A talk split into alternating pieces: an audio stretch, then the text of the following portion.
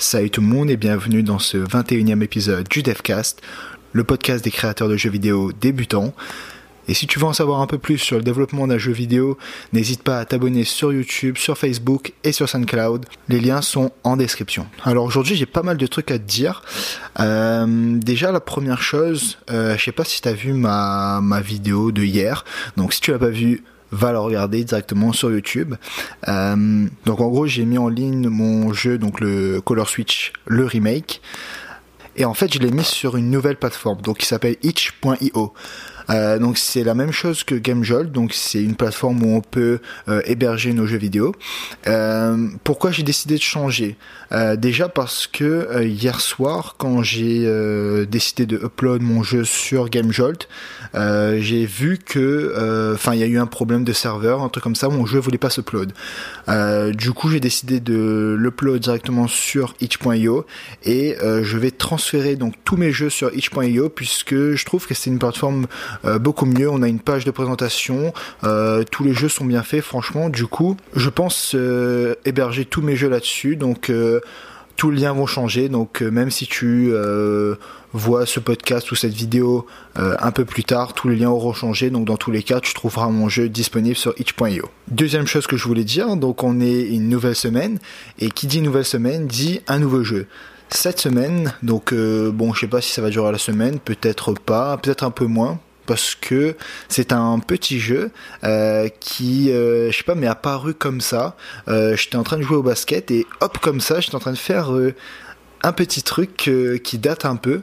Mais enfin qui date un peu. Ouais si ça date un peu. C'est ce qui était un peu à la mode il y a je sais pas six mois. Ouais on va dire six mois je sais plus. Donc en fait j'étais en train de faire un bottle flip. Et je sais pas il y a comme une idée qui m'est apparue dans, dans la tête comme ça. J'ai fait ben ouais, ben, je cherche une idée de jeu, pourquoi pas faire un bottle flip? Pourquoi pas faire un jeu sur euh, le bottle flip? Euh, Du coup, j'ai un peu cherché un peu partout et euh, je me suis dit bon, c'est parti, on va faire un, jeu bottle flip. Du coup, le but ça sera de faire le plus de bottle flip donc d'affilée. Et voilà, je pense que ça va être marrant. Donc voilà, comme je vous ai dit, le but du jeu, ça sera donc de donner une impulsion à la bouteille pour qu'elle fasse euh, un flip, donc euh, qu'elle se retourne et qu'elle retombe sur, euh, donc comme si qu'elle était droite en fait. Alors j'ai déjà commencé un peu à développer ça. Qu'est-ce que j'ai fait pour le moment? J'ai donc créé une scène donc avec une petite plateforme qui, je sais pas qu'est-ce que ça sera ça sera peut-être une table, ouais, une table, ça, serait bien. Donc euh, j'ai aussi pris euh, sur la librairie gratuite de Unity, j'ai pris donc euh, un modèle 3D de bouteille. Et donc c'est parti, j'ai déjà commencé à coder tout ça.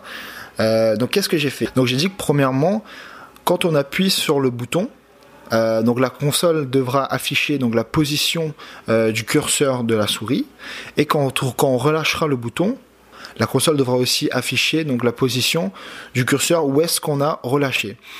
Du coup, en fait, ça, nous, nous permettra d'obtenir un vecteur, donc un sens, une direction, euh, qui nous permettra de savoir où est-ce qu'on va lancer la bouteille. Donc, par exemple, si on la lance tout droit, ça veut dire qu'on aura fait un mouvement euh, vertical avec la souris. Par exemple, si on le lance sur le côté gauche, eh ben, on aura fait un mouvement un peu euh, horizontal.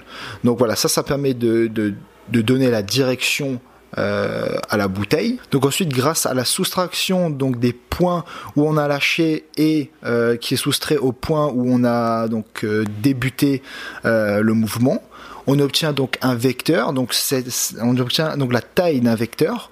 Et cette taille donc nous permettra de lancer, donc appliquer une force à la bouteille pour pouvoir lancer cette bouteille. Grâce à la taille de ce vecteur, on détermine la force qu'on va appliquer à la bouteille.